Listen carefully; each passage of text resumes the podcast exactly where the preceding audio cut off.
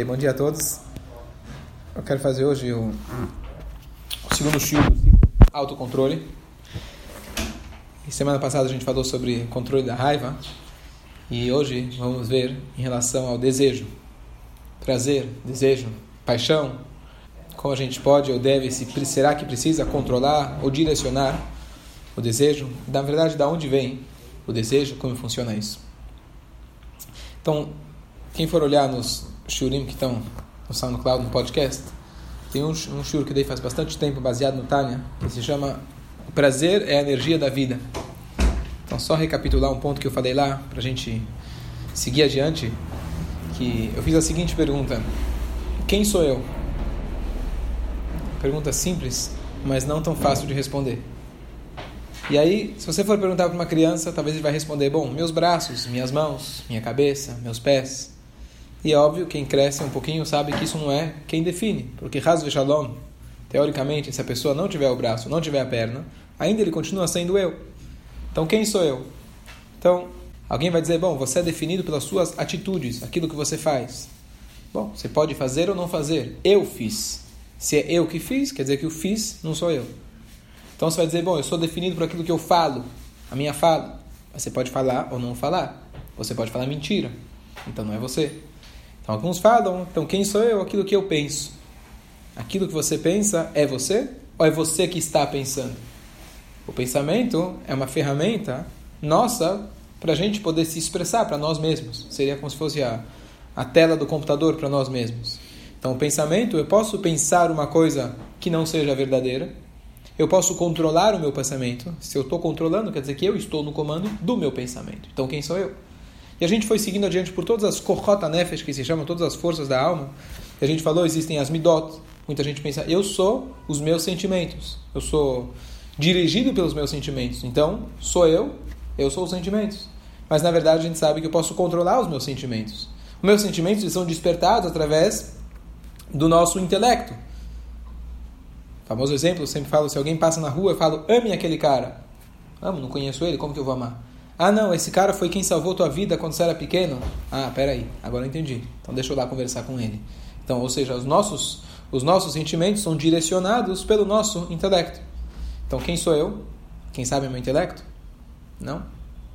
O meu intelecto, na verdade, quem decide o que eu vou pensar, o que eu vou estar agora usando o meu intelecto? Para que eu vou estar usando o meu intelecto? Minha vontade. Eu quero agora estar no shiur, por isso eu vou estar exercitando meu intelecto, prestando atenção e discutindo o assunto. Então, o querer é o que impulsiona o intelecto, por sua vez impulsiona os sentimentos, que faz com que você pensa, fale e eventualmente haja naquela direção. Então, quem está por trás de tudo, por enquanto, seria a sua vontade. Eu quero estudar em tal faculdade. Já que você quer estudar em tal faculdade, você vai estudar, vai se envolver emocionalmente, vai falar sobre o assunto e vai se formar naquilo que você eventualmente se propôs. E agora o que está por trás da sua vontade? Eu quero. Se é eu quero, quer dizer que eu posso não querer. Quer dizer que eu ainda estou por trás do querer. O querer não sou eu. Quem é eu quero? Quem é eu? Quem sou eu? Você fala eu o dia inteiro. Sabe quantas vezes você fala eu por dia? Eu, mim, para mim, eu quero. Então, Hassidut explica, é óbvio que a parte mais profunda vai dizer que é a Neshama, é o Nefesh, a tua alma, etc. Mas o mais próximo que a gente consegue chegar em termos é, psicológicos, talvez, seria o que está por trás do querer, que é o prazer.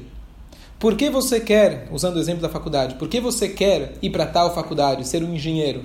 Porque em algum momento lá atrás você despertou um prazer, ou o prazer na própria profissão, ou um prazer, fala, eu quero achar uma profissão que vai me dar um bom dinheiro para eu poder ter os prazeres que eu quero, ter uma família, poder viajar, cada um com seus prazeres. Em algum momento tocou o seu prazer, aí você quis ir para aquela área, e isso motivou para que você estudasse, agisse, pensasse e fizesse naquela direção. Então surgiu a pergunta: se alguém ele gostaria de ser médico, mas ele optou por ser advogado, optou por ser engenheiro porque ele tinha mais habilidade, mais facilidade para a determinada área. Mas em algum momento ele optou por isso, ele não foi coagido, ele optou, ele falou: eu quero então ser é, advogado ou ser engenheiro ao invés de ser médico. Ele optou, ele quis. Certo? Ninguém obrigou ele a fazer isso. Por que ele quis? Porque ele entendeu que a longo prazo pode ser que ele até gostaria de ser médico, mas ele está mais interessado em se formar rápido para ganhar dinheiro. Então o que acontece? Para ele ganhar dinheiro dá mais prazer do que o prazer de ser médico. Então ele optou, por causa do prazer dele, ele optou para outra profissão. Ok. Então o mais próximo que a gente, que a gente consegue chegar é o prazer. Agora o que acontece? Se ele é o que mais está próximo da nossa alma, o que mais talvez representa a nossa alma, a força que o prazer tem, ele realmente pode mudar todo o ciclo da sua vida. Se você tinha o prazer em ser médico, usando o exemplo, então você vai agora ir atrás de uma faculdade, você vai gastar os seus próximos 10, 15 anos estudando aquilo, e você vai direcionar completamente sua vida naquela direção, por causa daquele prazer. E às vezes um prazer destrutivo também, você pode realmente destruir a sua vida por causa de um determinado prazer. Como diz o Pirkei Avot, Akinat, Avav, Akavod, Uma das três coisas que destroem a vida de uma pessoa é o prazer. Então, a gente vai estudar como direcionar o prazer para que seja realmente um prazer que não seja destrutivo, mas que seja um prazer que ele possa trazer a gente para as ações que vão ser construtivas no nosso, nosso dia a dia. Dois exemplos da nossa história, uma da Gemara, outro do Tanakh, sobre a força do prazer e como ele realmente pode destruir a vida de uma pessoa ou controlar a pessoa sai do controle por causa do prazer dele.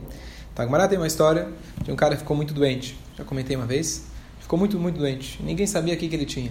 O cara estava de cama, estava muito mal. E aí chamaram médicos e médicos, psicólogos, psiquiatras. E finalmente, né, a Gemara não fala sobre psiquiatras, mas tentaram fazer alguma análise na, na época.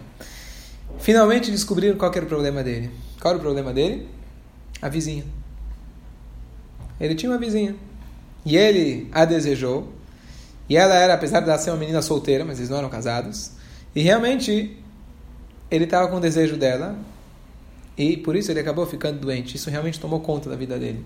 Teve toda a história, os sábios falaram aí, foram questionar o sábio, será que ele pode se aproximar dela? Será que ele pode dar um abraço nela? Será que ele pode vê-la? Os sábios disseram, não por isso você poderia fazer com que a menina estivesse à disposição dele, que seja para ele vê-la ou abraçá-la. Por quê? Porque o problema dele, se ele está com um desejo, e esse, esse vai ter que se resolver. Ah, é perigo de vida, você faz qualquer coisa? Não é bem assim, você faz qualquer coisa, não às custas dos outros. Tá certo? Então esse é um exemplo da Guimará típico de que realmente, às vezes, o desejo de uma pessoa, por algum motivo, entrou na cabeça dele que é isso que ele queria, e assim a pessoa pode realmente destruir, se autodestruir, porque ele quer alguma coisa e ele não consegue aquilo que ele está querendo. Ao mesmo tempo, a gente escutou recentemente aqui em Shavuot a história de Amnon e Tamar, que Amnon era irmão, meio irmão de Tamar, e ele a desejou, e tem toda a história, na verdade, como que ele conquistou ela, como que ele conseguiu estar com ela. E o Tanakh conta pra gente que, na verdade, é, ele, ele foi se aconselhar, o Anon foi se aconselhar, e falaram para ele, olha, pega a Tamar, chama, se faz de doente, finge de doente, pede para ela vir até aqui, ela vai te fazer um bolinho gostoso, chazinho gostoso. E aí, na hora H, ela veio lá, cuidar do irmão, coitado, e ele, à força, pegou ela e esteve com ela. Interessante que no final da história, todo aquele amor e desejo que ele tinha por ela se inverteu e, o, e, o, e a aversão que, ela, que, ele, que ele começou a ter por ela era muito maior do que a paixão que ele teve. Então também uma coisa interessante, uma coisa interessante em relação ao prazer, que às vezes a gente corre, corre, corre pelo, pelo prazer e na hora que a gente já tem o prazer, é como uma bolha de ar que estoura e você olha para trás e fala, para que, que eu fiz isso? Você sente mal, sente culpado, sente depressão, já não quer mais. É, e aí entra às vezes até num, num, ciclo vicioso. Então isso é o prazer. O que acontece? Existem prazeres que são construtivos. Na verdade, uma pessoa que não tem prazer na vida, que não tem vontade de comer, pessoa que não tem vontade na vida, ele está em depressão, que é a pessoa está, vamos dizer, assim, psicologicamente morta. Uma pessoa viva, ele tem prazer. Da mesma maneira que a gente falou semana passada sobre a raiva, uma pessoa que não sente raiva, ele está morto. Se a pessoa sente raiva, depois ele tem que saber como controlar a raiva, para onde direcionar essa raiva. Mas de qualquer jeito, se a pessoa não sente prazer, é um mau sinal. E a Torá, de forma nenhuma, não diz para você que a gente tem que acabar com o nosso prazer. O que a gente precisa fazer é elevar o nosso nível de prazer. Então, quem lembra, semana passada a gente falou sobre a questão da, da diferença de uma criança para um adulto. Uma criança, o Tani escreve pra gente que ele se enerva, ele perde a paciência, fica nervoso, fica com raiva com coisas pequenas. Alguém pegou o carrinho dele. E no que define a maturidade de uma pessoa é saber o que deixa ela nervosa. Tem gente que tem no passaporte, tem no RG uma idade avançada, mas ele se ele perde a paciência com uma besteirinha. Quando a pessoa está mais madura, ele vai se deixar enervar somente se é uma coisa, vai perder a paciência só realmente se é uma coisa realmente importante. E assim também em relação ao prazer. Uma criança tem prazer de o que a gente chama de besteirinhas. E agora criança a gente pode falar também, mesmo uma pessoa que é adulta. O que será que dá o prazer dela para ela? Então, se for ver, vamos olhar agora só no campo físico, não no campo espiritual. Você tem vários níveis de prazer. Tem o prazer da carne, prazer físico do nosso corpo, seja a comida, seja a bebida, seja o prazer sensual. Esse é o nível. Depois disso, você tem prazeres que são mais refinados. Quem pode dar um exemplo? Arte. Arte, muito bom. Prazer de arte. Você pega uma criança, leva ela no museu, né? vai olhar lá, arte moderna. Vai, dois minutos, vai passear por todo o museu, acabou, próximo. Né? Os pais pagaram caro a viagem, foram até lá, e nada, arte moderna. Isso aqui foi feito por Picasso. Psh Grosso Picasso, deixa eu ir num lugar mais legal, quero comer hambúrguer, né? Eu não vim aqui para ver o Picasso. O que acontece? Mas uma criança, mas um adulto, ele tem mais um dom mais refinado. Ele aprendeu, ele sabe apreciar e realmente é um prazer mais elevado. O prazer de uma música. Mesmo em música, você pode olhar vários tipos de música. Tem a música clássica, a música funk, né? A música disco. Que acontece? A pessoa que está no nível assim mais é, carnal, ele vai gostar daquela música lá eletrônica. A pessoa que se tem um pouco de dom de música, estudou música ou aprecia música, ele vai querer ir num concerto de música clássica. Leva uma criança, leva uma criança em concerto de música clássica, orquestra filarmônica, né? Deixa eu pegar meu iPod, meu iPad, ficar brincando aqui, porque isso aqui não tá, tá muito enjoado, tá muito devagar para mim. Tá certo? Então, na verdade, a definição também de maturidade de uma pessoa é definida pelo tipo de prazer que a pessoa tem. Um prazer mais refinado, um prazer mais elevado. Então, muito mais quando se trata, agora, passando de um prazer físico para um prazer espiritual. Pega, por exemplo, o maior prazer que uma pessoa pode ter: narras. Só alguém que é pai, que é avô, sabe realmente o que significa pegar um netinho no colo, ou ver um filho realmente se formando, ou ver um filho falando uma palavra boa. Isso realmente é um prazer que é completamente diferente de um prazer físico. Ambos são prazeres, mas isso toca a nossa alma de maneira bem diferente. E quando a gente fala que a gente tem que é, crescer na vida, a gente tem que amadurecer, então a definição realmente de, uma, de um crescimento é quando você eleva o seu nível de prazer. Como tem aquela história, alguém uma vez chegou para um, para um tzadik, ele falou, Rabino, ele era um, ele era um rachá perverso, completo, completamente imerso nos prazeres mundanos, materiais, de maneira exagerada, descontrolada. Ele chegou e falou, Rabino, qual a diferença entre eu e você? Você faz o que você gosta e eu faço o que eu gosto. Estamos na mesma. Ele falou, sim, é verdade. Mas para eu gostar do que eu gosto, eu preciso mão, abrir mão de tudo que você gosta. Para você conseguir desfrutar de um prazer mais elevado, você precisa abrir mão de um prazer menos elevado. Então, se você está completamente imerso na música eletrônica, usando o exemplo, é difícil você conseguir apreciar uma música clássica. Você precisa deixar um pouquinho a música eletrônica de lado, começar a estudar, escutar aos poucos né, Mozart, Beethoven, e com o tempo você vai começar eventualmente se distanciar da primeira, e aí você vai conseguir apreciar a a segunda. E muito mais, isso são dois prazeres físicos. Quando a gente fala de sair de um prazer físico para um prazer espiritual, muito mais que a pessoa precisa, pelo menos de vez em quando, abrir mão do prazer físico para estar pronta para conseguir elevar o seu nível de prazer para um prazer mais elevado que seja um prazer espiritual. Uma coisa interessante, quando a gente fala de prazer, e hoje, mais do que nunca, é, a gente vê jovens que eles realmente destroem sua vida com uma idade cada vez menor às vezes com fumo, com droga, etc. É uma preocupação, talvez uma das maiores preocupações hoje que a gente tem que ter com a, com a juventude. E você pergunta o que aconteceu hoje em dia que antigamente não tinha? Por que será que antigamente era menos? Com a tecnologia, a modernidade, com o luxo que nós temos hoje em dia, apesar que a gente fala guerras, etc., mas hoje o luxo que a gente vive. Então isso deu para a gente, na verdade, a maior armadilha de todas para o prazer, que é o tempo ocioso. Eu estava lendo um tempo atrás uma pesquisa um cara que realmente ele foi de pessoa em pessoa fazendo a pesquisa, meninos, aqui chamados at risk, né? que estão em risco, estão às vezes nas drogas, etc. Então, ele foi perguntando para eles, pesquisando, mas como começou? Como começou? Como começou? E na, assim, a essência de tudo, uns falam, ah, é, é trauma do pai, trauma da mãe, é o que aconteceu com ele, etc, amigos, etc. Mas ele falou, bottom line, final das contas, o start, ponto onde começou, ele estava com tempo livre e não tinha o que fazer. Estava enjoado. Eu estava enjoado.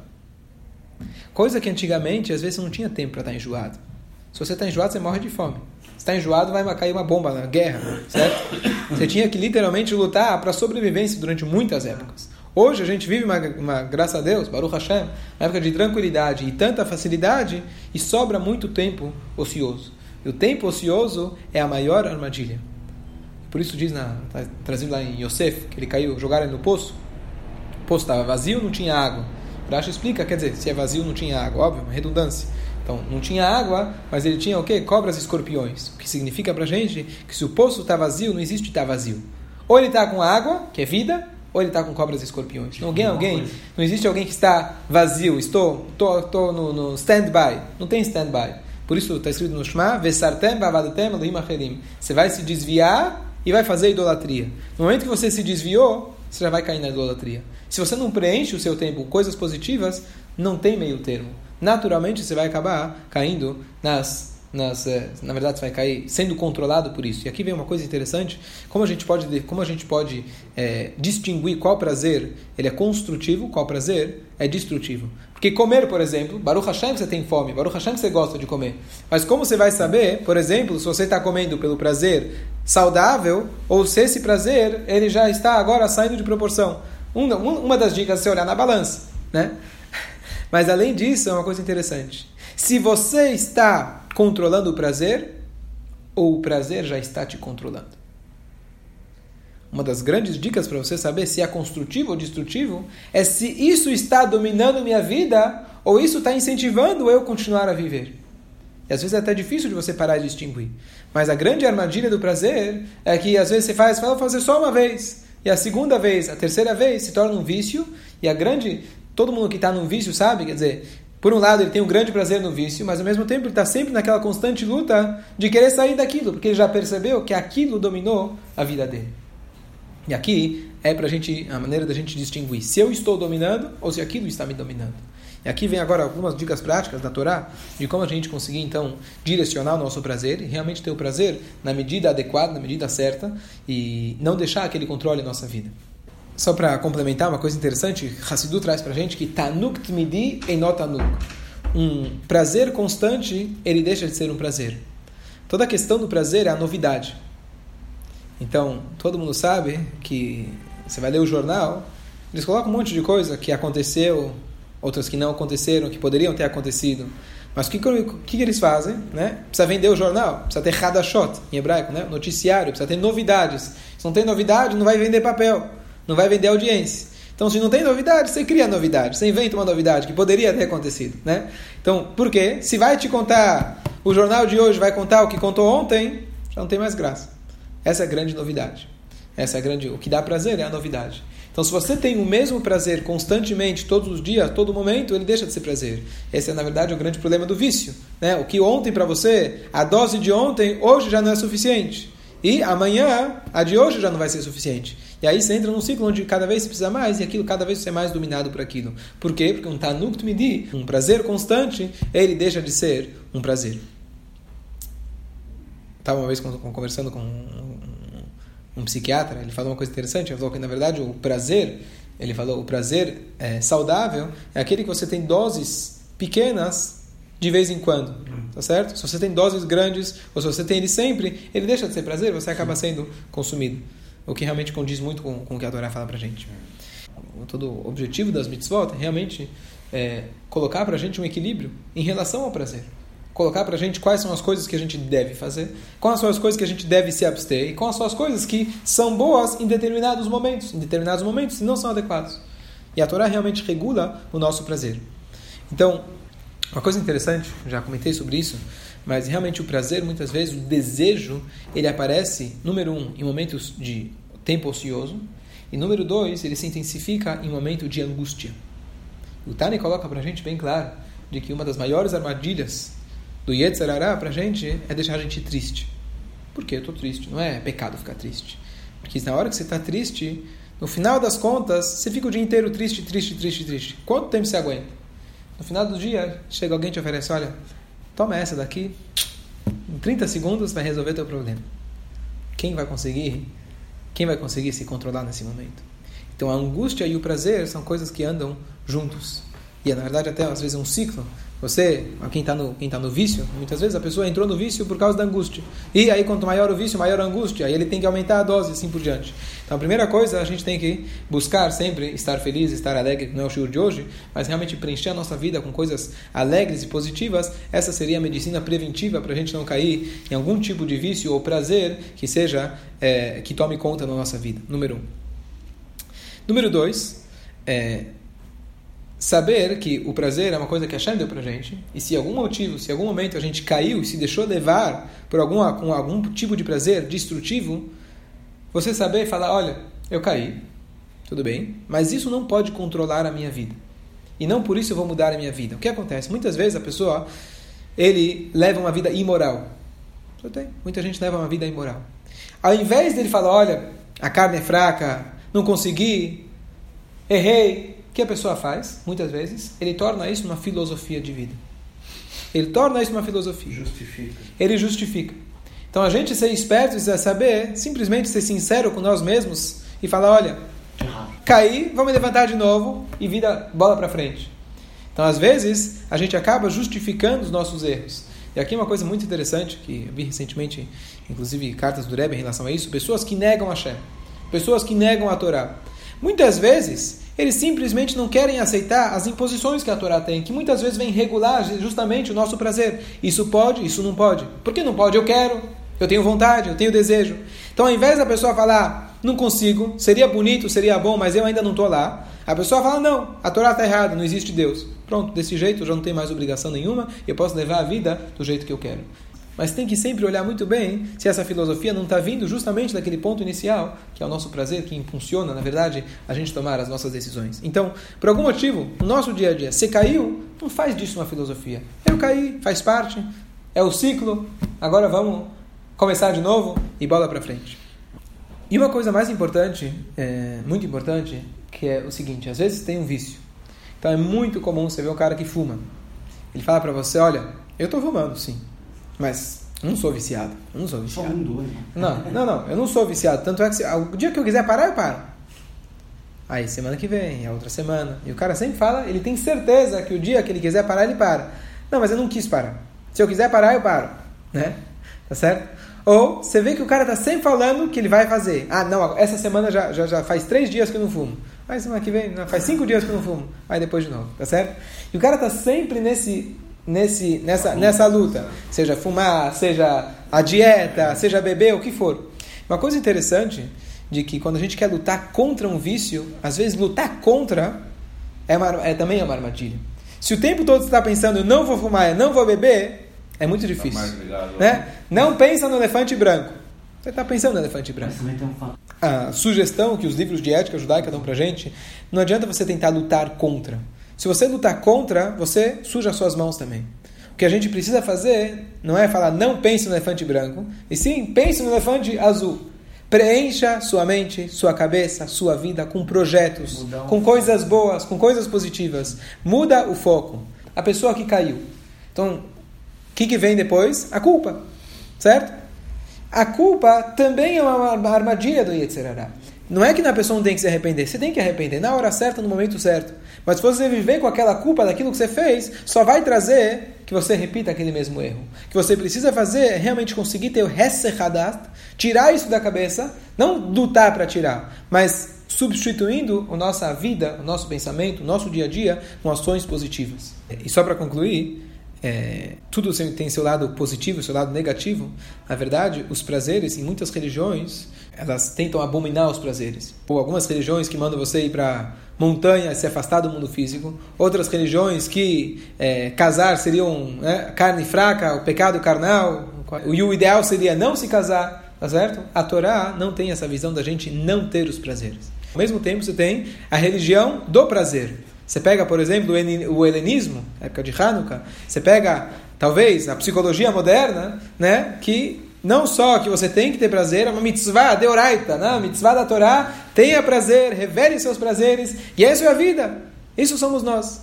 E a Torá realmente aqui tem o caminho equilibrado, o caminho que se podemos chamar o caminho do meio. Na verdade, a Torá não fala para você não ter os prazeres e ao mesmo tempo você não deixar simplesmente ah, os cachorros soltos. O que você faz? Nós precisamos ter uma vida equilibrada, onde a Torá mostra para gente quais são os prazeres, quando ter os prazeres, e dessa maneira, na verdade, você vai continuar tendo um prazer constante, um prazer equilibrado. E a Torá coloca para gente: você pode comer? Sim, as coisas que a Torá permite, na hora que a Torá permite, Yom Kippur você não pode comer. Tá certo? A mesma coisa, as relações matrimoniais, a mesma coisa. Quando se deve ter e quando não se deve ter. E dessa maneira a Torá coloca, um, um, a Torá regula para a gente nossos prazeres, que todos eles possam se manter por longo, a longo, a longo prazo. Isso realmente faz com que a gente tenha uma vida mais equilibrada. Então a Torá não abomina os prazeres, como às vezes muita gente enxerga. Ah, a Torá não quer que eu tenha prazer, a Torá quer que eu me abstenha do prazer. Sim, na hora certa, no momento certo. Tanto porque, aqui vem um, um ponto interessante, de que a, o, o, desejo, ele na verdade é uma das maiores expressões de Hashem. Da mesma maneira que a gente falou que o que causou, entre aspas, o que é, incentivou, se é que a gente pode usar essas palavras, mas o que fez Hashem criar o mundo foi o seu desejo inicial, o seu prazer inicial, que ele olhou o nosso trabalho, nosso serviço aqui embaixo de Torá e Mitzvot, foi isso que fez com que ele criasse os mundos. Então, o nosso prazer não é uma coisa que a gente tem que tentar não ter prazer, tirar o prazer da nossa vida. Não. A gente tem que alinhar, na verdade, o nosso prazer ao prazer de Hashem. E esse vai ser o prazer mais elevado. Então, só para concluir com aquela frase que diz: uma vida inteira de sofrimento, de Iov, de Jó, protótipo do homem que sofreu aqui na vida, uma vida inteira, 60 anos que ele sofreu aqui, não é igual a um segundo de sofrimento no purgatório, no Geinom. Né? Então, tem gente que usa isso às vezes como incentivo para não pecar, etc. Mas vamos continuar o pensamento. Vale a pena, diz a frase, a pessoa passar o tempo para o prazo máximo dentro do purgatório, que são 12 meses, de sofrimento, que seja para ele desfrutar de um segundo do Ganeden. Então, 60 anos é igual a um segundo.